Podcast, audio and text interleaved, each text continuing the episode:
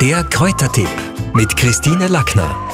Ja, wobei eigentlich entführen wir Sie jetzt in die Tropen, denn dort wächst bekanntlich der Pfeffer. Und um den Pfeffer geht's heute, Christine. Den gibt's ja in den unterschiedlichsten Farben.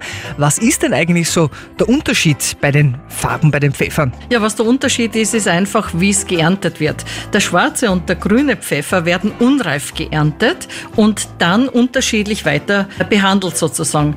Der schwarze Pfeffer wird dann gekocht und anschließend getrocknet und darum wird er so runzelig. Der grüne Pfeffer wird eigentlich vorwiegend zum Einlegen verwendet. Man kann den auch fertig eingelegt kaufen. Der weiße Pfeffer wird reif geerntet, genauso wie der rote Pfeffer. Und der rote, der wird ganz speziell getrocknet, damit die rote Farbe erhalten bleibt. Also man kann sich da wirklich mit Farben spielen. Das schaut ganz fantastisch aus. Viele verwenden Pfeffer ja nur als Gewürz, aber man kann aber Pfeffer auch als Heilpflanze verwenden, nämlich als Heilkraft oder Bioverstärker hast du mir gesagt. Was heißt denn das bitte? Das ist das Fantastische. Zum Beispiel beim Kurkuma.